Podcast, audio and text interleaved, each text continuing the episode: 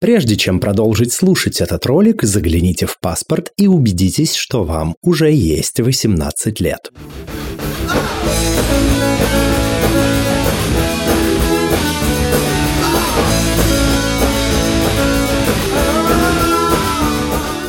Всем квирного дня! Это подкаст «Громче» аудиоприложение к литературному квир-журналу «Вслух».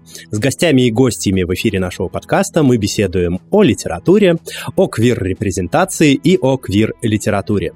И наш сегодняшний гость имеет непосредственное и самое прямое отношение к журналу. Это Алексей Левинский. Алексей, здравствуй. Расскажи, пожалуйста, о себе. Привет. Ну, я даже не знаю, что именно о себе рассказать.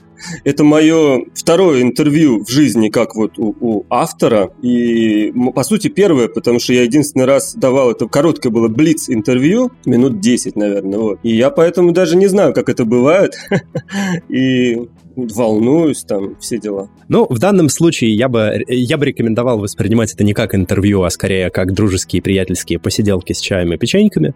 А, правда, да, правда, без чая и без печенек, но везде есть свои издержки. Кто ты, чем ты занимаешься, чем живешь, чем увлекаешься? Я работаю сейчас... Нет, я особо нигде не работаю в данный момент. Живу в Хайфе. Это такой город на севере Израиля. Последние три года уже здесь живу, а родился в Москве. Вот, ну вот уже три года такая израильская жизнь какая-то, вот. И, в принципе, как раз почему-то именно, не знаю, это, наверное, было связано отчасти с переездом тоже. У меня как-то здесь больше получается писать. Больше, лучше. И даже вот я замечал, что когда я жил в Москве, то у меня тоже хорошо получалось писать в поездках. То есть как-то вот может быть, потому что создается какая-то дистанция и как-то вот взгляд не только со, со стороны на место, откуда ты родом, откуда ты какой-то вот, да, какие-то родные места, а как бы и на себя тоже в том контексте. А это вот возможность дистанцирования, это как раз дает ресурс для того, чтобы что-то написать, потому что, ну, нужен как бы попробовать посмотреть со стороны. А что ж, ну мы подробнее поговорим про все эти аспекты чуть далее.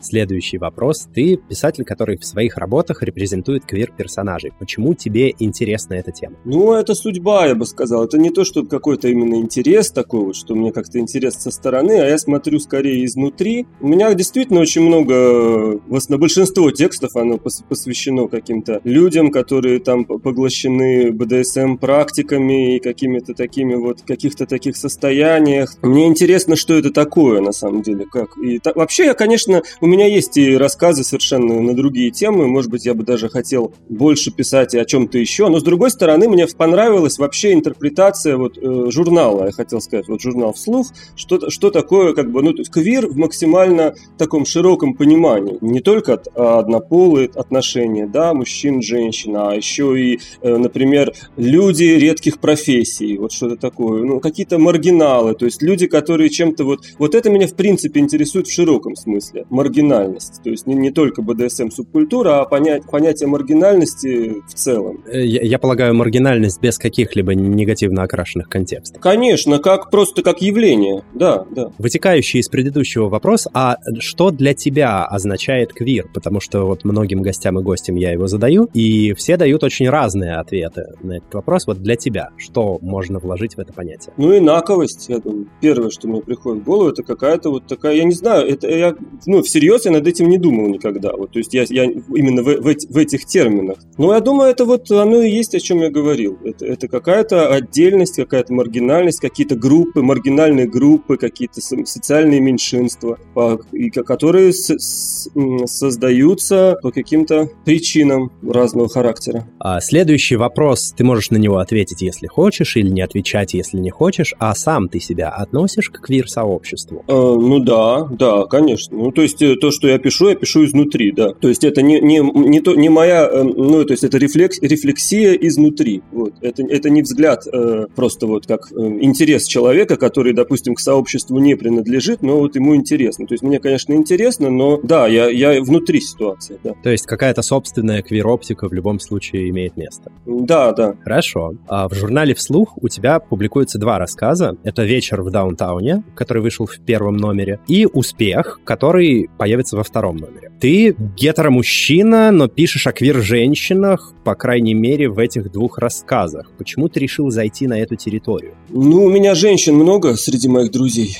моих подруг, да, много, и меня, меня эта тема волнует. И там, на самом деле, я отправлял, так получилось, что именно в двух номерах журнала вот эти два рассказа, оба о э, взаимоотношениях двух героинь. В целом у меня, э, в основном, у меня чаще отношения мужчины с женщиной даже больше. Тоже там в каком-то БДСМ-контексте часто. И, ну, так получилось. Вот эти два рассказа, ну, э, я бы не стал даже, для, я внутри себя не разделяю вот какие-то мужские, мужские тексты, женские. Вот это, допустим, там какая-то э, попытка там, не знаю, понять женскую психологию или мужскую психологию. То есть я думаю, это все не существует на самом деле. Вот в этом смысле были такие идеи, там еще, по-моему, с начала 20 века о бисексуальности человека, в принципе. И даже вот то, что сейчас вот это вот разнообразие гендеров, это перекликается вот с какими-то работами э, начала 20 века в том числе, что достаточно условно все. В этом смысле мне не, не очень важно ни в литературе, ни в жизни вот это, это вот именно мужчина вот, или женщина, вот с кем я общаюсь. То есть мне важно скорее э, какие-то вещи, связанные с э, внутренней жизнью, с э, эмоциями, вот что-то такое, наверное. Ну, то есть без относительно гендерной идентичности и прочих э, аспектов, связанных с сексуальной ориентацией и так далее. В общем, да. В общем, да. А мужчин, которые создают контент контент на тему однополых отношений между женщинами, особенно если это гетеромужчины, а, часто обвиняют в объективации. Тебе приходилось ли сталкиваться с такими обвинениями, а если бы пришлось, что бы ты ответил? У меня очень небольшая аудитория, поэтому как бы в основном она состоит из нескольких моих друзей, поэтому тут как бы обвинения в объективации, они могут прозвучать как бы со стороны скорее, вот когда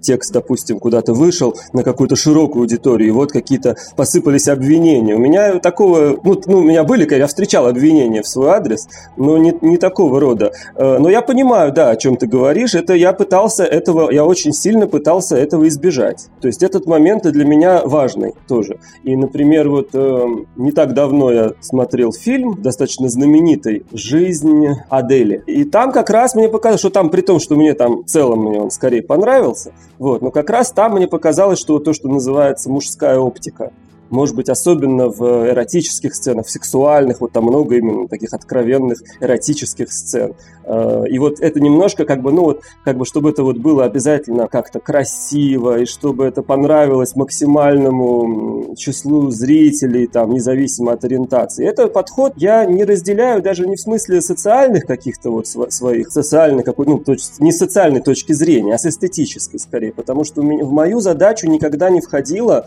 э, именно что-то сделать такое, что ну как-то вот зацепило бы максимальную аудиторию, чтобы что-то такое, чтобы в этом есть уяз... это уязвимое место именно массового искусства. Массовое я не говорю, что это плохое обязательно, я не это имею в виду, но э, вот это вот стремление понравиться всем, вот, оно может быть губительно часто. И как раз и вот у меня скорее такой взгляд, что вот я пишу о маргиналах э, для маргиналов, как бы, что это что-то такое для внутреннего пользования, э, для своих, вот, ну, своим может стать просто кто-то, кто прочитал, его зацепил, не обязательно для, ну, реальных своих знакомых, хотя для них тоже. Это про объективацию мы говорили. Да, э, ты упоминал, что в своих работах старался этого избежать, и к каким выводам ты пришел? Где находится вот этот водораздел, за которым уже начинается объективация, а перед которым еще не она. Я стараюсь как-то любить своих героев и героинь. Как-то вот это чувство, оно... Ну, объективация – это как взгляд со стороны.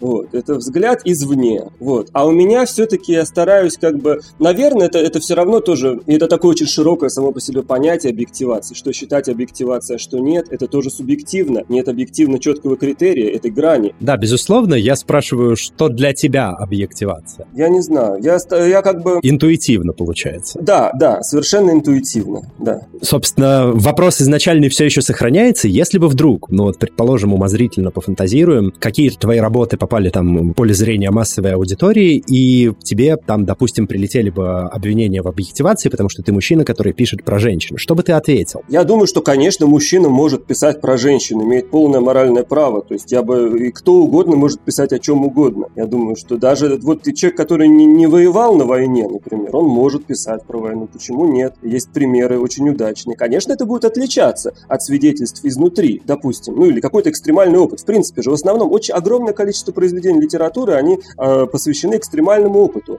То есть люди, которые там куда-то, ну я не знаю, очень много, не обязательно, не обязательно автору все на, на, на, на собственном опыте пережить. Тут именно, тут какой-то важен именно какое-то вот а, а, интуитивное ощущение проникновения, вот как бы ты силой воображения во, во многом, да, может быть что-то с натуры, может быть там сейчас автофикшн, да, самое модное направление, как, как, как бы о себе, и в то же время можно о себе что угодно написать, и как, как бы правда, а как бы и нет. И не, и не важно, правда это или нет. Я думаю, что в, в конечном счете все э, определяется каким-то уровнем таланта, уровнем одаренности. Вот если, если это ну, талантливо написано, то там уже ну, не так важно, мне кажется. Это не будет бросаться в глаза, это не будет восприниматься как объективация или фальш, допустим, что вот человек написал о том, что он, чего он не знает, и получилось фальшиво, допустим. Или... Нет, а так, конечно, можно писать, и даже это интересно, это, попыта... это попытка зайти на какую-то чужую территорию. Да, мне кажется, это интересный опыт. Что ж, понятно. Оба твои рассказа в той или иной степени посвящены БДСМ-практикам. Почему тебя привлекает эта тема? Мне интересно, чего вот у людей в головах, которые вот охвачены, одержимы этим желанием причинить боль или испытать боль, чтобы, чтобы тебе причинили боль, и какую боль, и кто ее должен причинить, и зачем. И в этом есть загадка. Я не то, чтобы вот я хочу ее разгадать, но я пытаюсь как бы углубиться, скажем так. Может быть, еще в какое-то большее непонимание, но тем не менее это вот такое прикосновение вот к этой теме. Да, мне это важно, но потому что, в принципе, это меня беспокоит. Как бы, ну, не то, что беспокоит, интересует, беспокоит, воодушевляет. Там целый сложный спектр ощущений. Тем не менее, сами BDSM-сессии в твоих рассказах, в твоих историях занимают не очень много места, гораздо больше там о психологии героинь, об их внутреннем мире. В связи с этим вопрос к тебе. БДСМ, по-твоему, это только про секс или это что-то больше? Может, какая-то духовная практика или какой-то метод рефлексии или что-то в этом роде? Ну, это какой-то, может быть, вообще способ существования на свете, потому что люди все разные, и кто-то вот он с этим как бы рождается, приходит э, в эту жизнь. Вот, вот он такой. И я, я сейчас в последнее время мы наблюдаем, что какой-то интерес тоже и, и в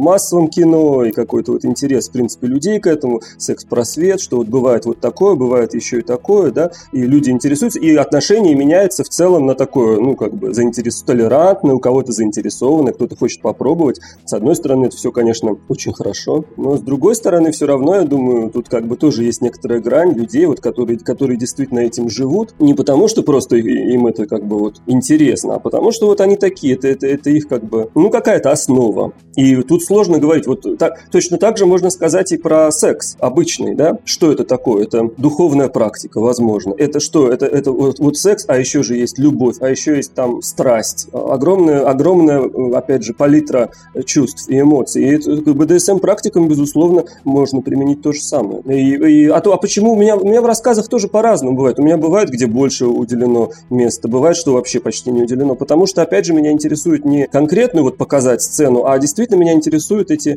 эти персонажи, эти, эти люди и, и в целом как бы мировоззрения. Хотя я не говорю, что, что это, значит, вот если человек интересуется такие-такие-то практики, то у него такое-то и такое-то мировоззрение. Нет, люди очень разные все. Но вот тем не менее, вот, ну, какое-то личностное начало, да, я стараюсь, стараюсь это отразить. В целом понятно. Ты упоминал о том, что меняется отношение в обществе к этим практикам.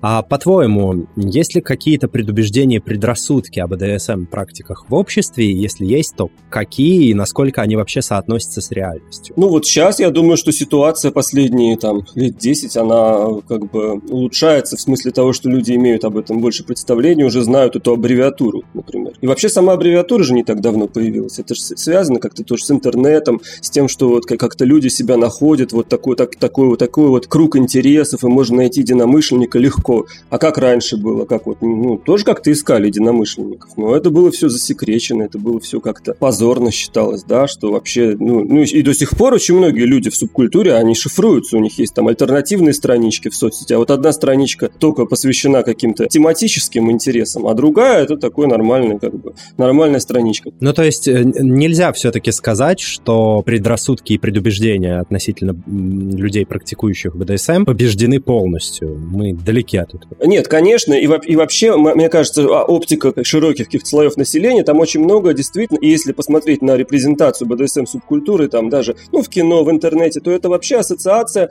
в основном с какими-то платными услугами. Это в основном какие-то там вот БДСМ-салон, который весь там в готическом стиле, там, какие-то в коже, там, то есть это, это внимание в первую очередь на внешность, на антураж, вот, и, ну, люди приходят и вот, ну, вот есть такая вот моя обычная реальность какая-то, тут все понятно, а вот тут такой интересный э, какой-то мир, и вот туда можно погрузиться там ненадолго и почувствовать себя совершенно по-новому. Ну, а, ну субкультура БДСМ, она тоже там несколько уровней. Это тоже не то, что вот это одни и те же люди. Там есть разные как бы кружки тоже людей, разные группы, у них разный интерес. Вот. Но, конечно, я могу сказать, что для меня вот это, эта внешняя сторона, она не играет большой роли. Это как раз, э, может быть, то, что называется кинг скорее. То есть какая-нибудь там вечеринка в целом, посвященная каким-нибудь нетрадиционным сексуальным практикам. И вот э, выходит там, ну, опять же, какой-то формат шоу в клубе, формат фестиваля, куда можно прийти, там, э, посидеть, там, поговорить за барной стойкой, с кем-то познакомиться. И вот какое-то шоу, и там выходят люди, вот они определенным образом одеты, определенным образом себя ведут. Вот один доминирует, а другой подчиняется. Вот, значит, такая пара. ДС. Вот. Ну, и, а при этом это как бы, ну, это такой момент, ну, какой-то театральности, может быть, вот момент, элемент шоу, как бы, что совершенно у меня это не, у меня это не то, что вызывает какой-то праведный протест, ничего подобного, но просто это, скажем так, далеко от э, действительно вот это то, что, то, что меня интересует и как автора, и вот и не только как автора, да, как человека. Само вот это стремление, э, допустим, причинить боль или почувствовать боль. И может быть даже на таких вот вечеринках, когда э, люди видят, что кто-то реально делает кому-то больно, это, это вызывает неприятие. То есть я читал такие свидетельства, что вот, ну, когда это выходит как бы за рамки игры такой, а видно, что, ну, вот реальные там эмоции, там реально человеку больно, как бы, то тут уже может, кто-то может насторожиться, кто не настолько в теме глубоко. Вот он, он подумал, ну, нет, нет, я с этим как бы не хочу иметь общее, да, потому что, ну, это понятно тоже. Это не связано с каким-то там отсутствием толерантности, это другая природа просто, потому что, ну, люди наделены разной природой. И тут уже как бы, конечно, хорошо, что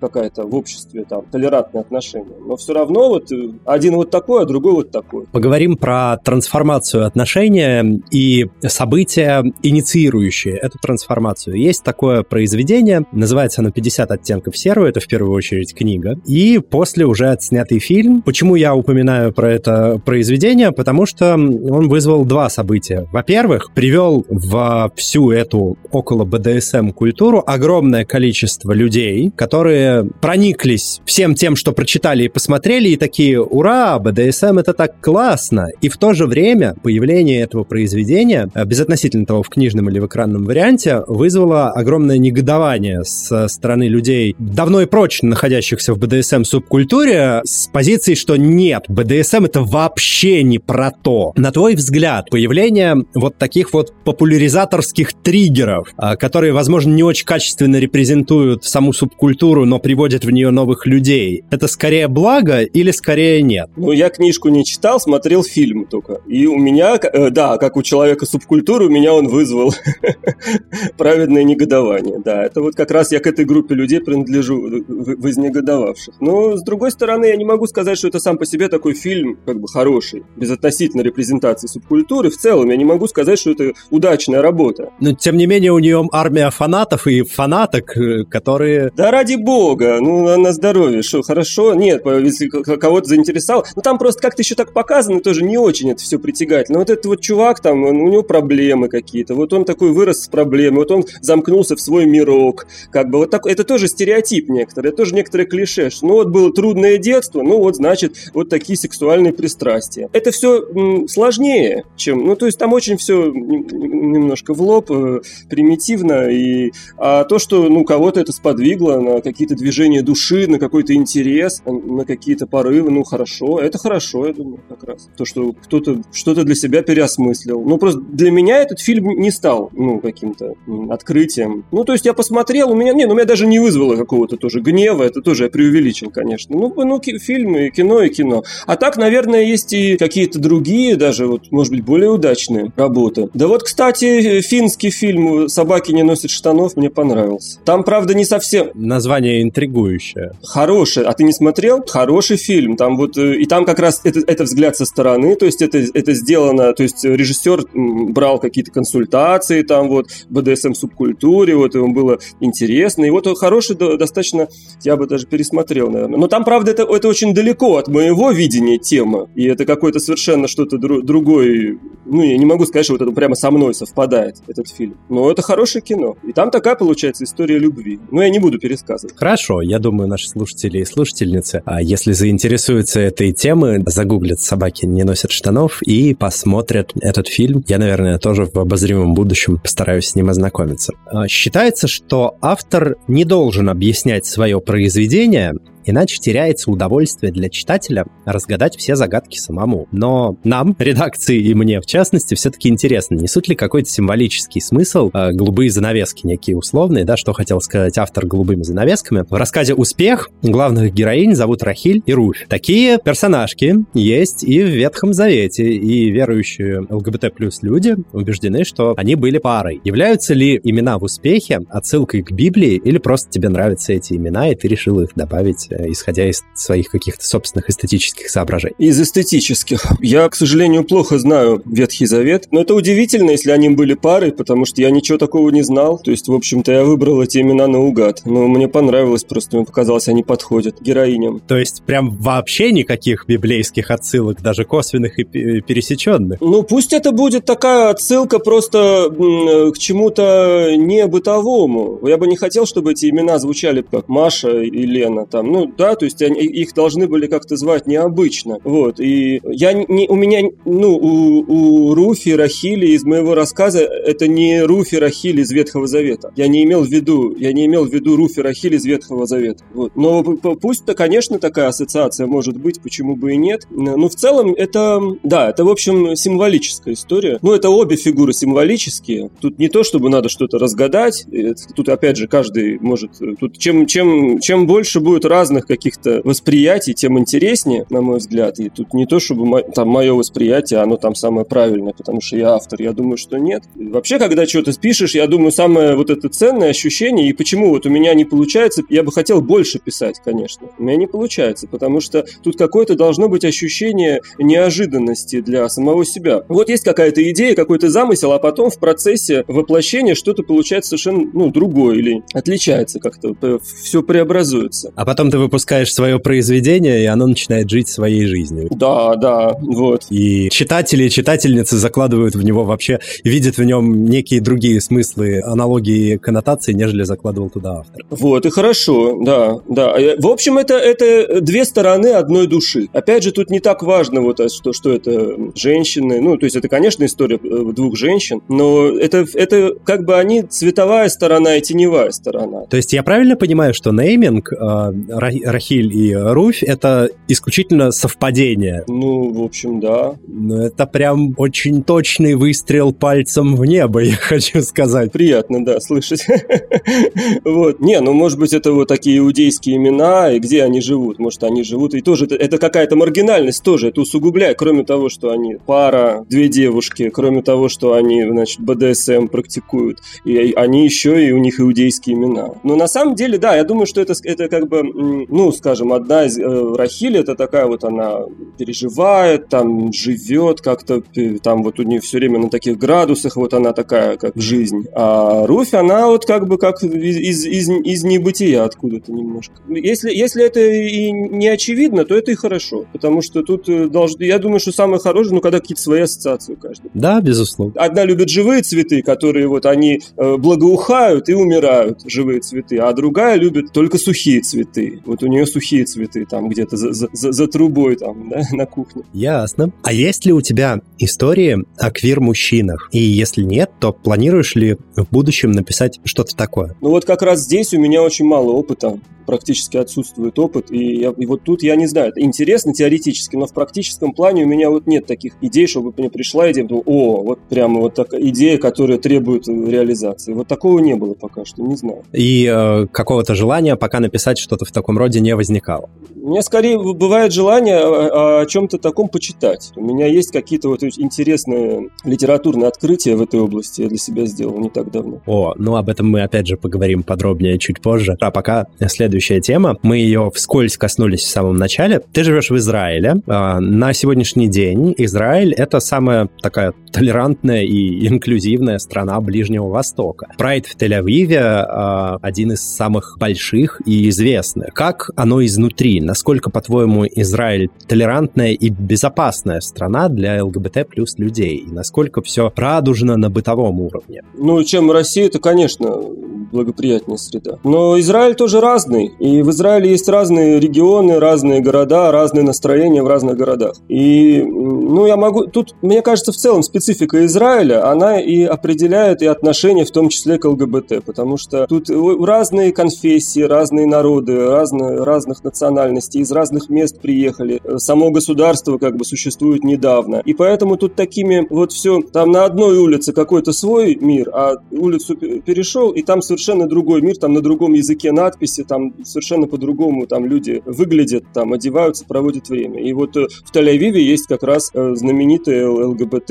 радужный район Флорентин. Там очень чувствуется это, это ну, специфика. Конечно, там очень чувствуется, там как бы это такое тусовочное место, и там э, флаги радужные там везде. Я думаю, конечно. При этом, при всем, Израиль довольно религиозная страна. А не возникает ли каких-то э, фундаментальных противоречий между всем вот этим вот э, уровнем инклюзии и толерантности и какими-то ортодоксальными религиозными установками? Я думаю, конечно, в головах, в головах у людей, да, и наверняка какие-то столкновения происходят, конечно. То есть не то, что все вот идеально, такого нет. Но опять же, то есть, ну вот как бы религиозные люди, уль- ультрарелигиозные, ультраортодоксальные иудеи, допустим, вот они живут в своем, в своем мире, вот в своем районе. Ну и, а, и туда не ходит ЛГБТ просто. Даже не потому, что там, там ну, стрёмно, как бы, а как бы, ну, незачем. Там вот у них своя жизнь, здесь своя. И в этом смысле мне, конечно, Израиль э, импонирует с этой точки зрения. Потому что как бы много всего разного. И, и в целом, ну, конечно, есть какие-то города, там, э, Иерусалим, например, столица Израиля. Но там, там более напряженная обстановка, чем у меня в Хайфе. Это чувствуется. Вот. Но, но опять же, там больше каких-то противостояний, ну, вот а, арабо-израильское противостояние, да, конфликт, вот это, это как бы то, что, то, что на виду просто. А, ну, наверное, тоже с ЛГБТ, тоже. Но тут много, много людей, которые просто вот у себя на балконе они вешают радужный флаг, например. Понятно, что у них не, не то, что вот из-за этого какие-то проблемы, то есть наоборот, может быть, так, к ним там хорошие отношения. А что насчет каких-то бытовых проявлений ЛГБТ плюс отношений? Ну, то есть безопасно ли там пройти по улице города со своим партнером за руку, например? Или там целоваться на улице, или проявлять как-то иначе свою романтическую симпатию? Я не такого не вижу. Я не вижу. Я не ходил сам на прайд, то есть на прайде, я думаю, совершенно это нормально. Вот. Э, но вот просто вот на улице, вот так вот, э, просто когда по городу идешь, нет. Ну, ну вообще, да, еще Израиль, конечно, он э, все-таки вот может быть именно потому, что это такое вот священное как бы, место, и все-таки вот какие-то основы иудаизма, там они укоренены у людей. Тут, в принципе, не очень принято вот ходить за ручку и целоваться даже среди э, гетеросексуальных пар, среди, как бы, да, не, не важно вот. Тут как-то не, не очень принято вот это бурное выражение чувств на публике. Вот. Я, я это не замечаю. То есть, ну, наверное, на каких-то тусовках там, да. А так в бытовой жизни нет, незаметно. Но, но у меня ощущение, что, конечно, все равно тут нету вот э, ну, такой бытовой уровень вот этой бытовой ксенофобии по, по, в, раз, в разных аспектах, который в России, конечно, ну, там ощущается. Там просто на улице ощущается. Хотя, казалось бы, Россия тоже страна, состоящая из множества этносов, множества различных конфессий, очень разношерстная разношерстная, но при этом, при всем, если взглянуть в целом, фундаментально уровень гомофобии качественно отличается от того же Израиля далеко не в лучшую сторону. Ну, есть какая-то господствующая доктрина просто, которую сейчас насаждают тоже активно. И как-то люди перенимают, видимо, что, ну, вот, наверное, так и есть там. Ну, в общем, даже это не... А ты в России, кстати, или... Это очень хороший вопрос. А, в столице. А, да, ну круто, да. Ну, с какой стороны посмотреть? Ну да, да, сейчас, да, конечно. Я предлагаю перейти к обсуждению непосредственно литературы. Как ты считаешь, каким социальным проблемам стоит уделять больше внимания в современной литературе? Я думаю, это автор э, решает пусть на свое усмотрение. На твой, на твой взгляд, какие социальные проблемы заслуживают первостепенного внимания? Ну вот мне нравится и вполне вот установки, установка издания нашего, что как бы какие-то репрезентации каких-то малых групп. Мне, мне это, ну, это представляется актуальным. Но а, а о чем писать, это, это какая-то, я думаю, вот если есть какая-то глубинная потребность что-то такое делать, то даже не, не возникает вопрос, о, чё, о чем бы мне написать. Оно как-то вот требует выхода. Поэтому я не знаю, каждый, каждый сам решает. Ну, то есть писать обо всем, о чем болит. Да, да. Что ж, хорошо. В принципе, тоже вполне валидный ответ. Для тебя писатель — это хобби или профессия? Ну, ни то, ни другое. А что же это? Ну, я не могу сказать, что я писатель, потому что как-то я мало пишу все-таки. О, а где критерии после...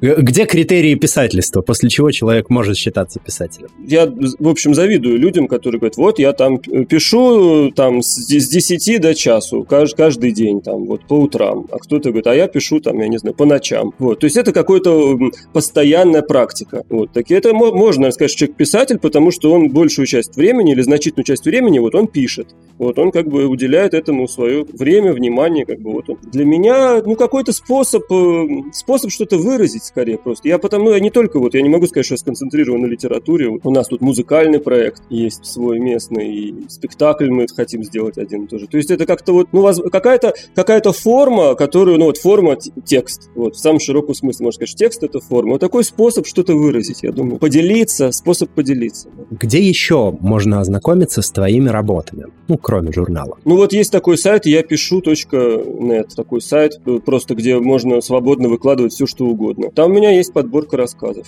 Фейерверк меня там зовут, латинскими буквами. А так, ну, где-то где-то я публиковался еще в других журналах тоже, но разово, то есть вот там в одном журнале одна публикация, в другом другая. Хорошо. Я думаю, в описании, в случае необходимости, наши слушатели и слушательницы смогут найти всю необходимую информацию. А есть ли книги, которые произвели на тебя особое впечатление и которые ты бы посоветовал к прочтению нашим слушателям и слушательницам? Ну, очень много, конечно. За, за всю жизнь-то много книг, которые произвели впечатление. В последнее время, наверное, вот я всем советую читать Аллу Горбунову. Это прекрасная совершенно писательница. Вот. Она прям это, это редкий пример. Она сейчас вот ну, у нее книжки выходят. Прям редкий пример, что что-то такое вот глубокое, сокровенное вот как-то вот удалось, у нее удалось так выразить, что и это еще и совпало с тем. О чем она пишет? Она о себе в основном пишет. В основном пишет о себе. Там можно сказать, что ну, квир-тематика там тоже как-то затрагивается, ну не, не впрямую, так скажем. Вот. Но вот для меня это было открытие просто в прошлом году. Мне друг посоветовал ее книжку, вот я прочитал, у меня было сильное потрясение. Вот. Я потом прочитал еще много других ее работ. Хорошо. А если мы возьмем именно квир-литературу как отдельный сегмент, есть ли что-то... Вообще, читаешь ли ты такую литературу, и есть ли что-то, что тебе прям запомнилось, и что ты мог бы порекомендовать э,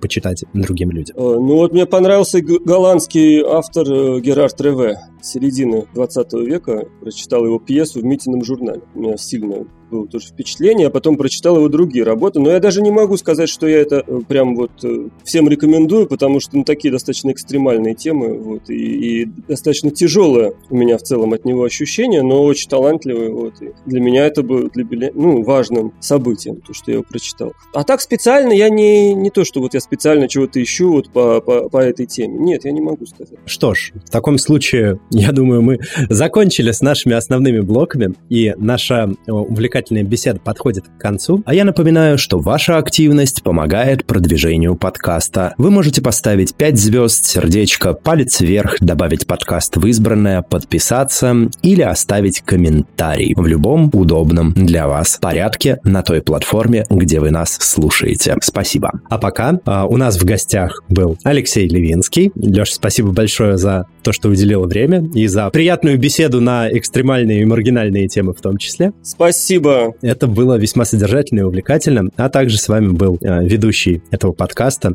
Лео Велес. Всем спасибо. До новых встреч. Услышимся. Всем чпоки.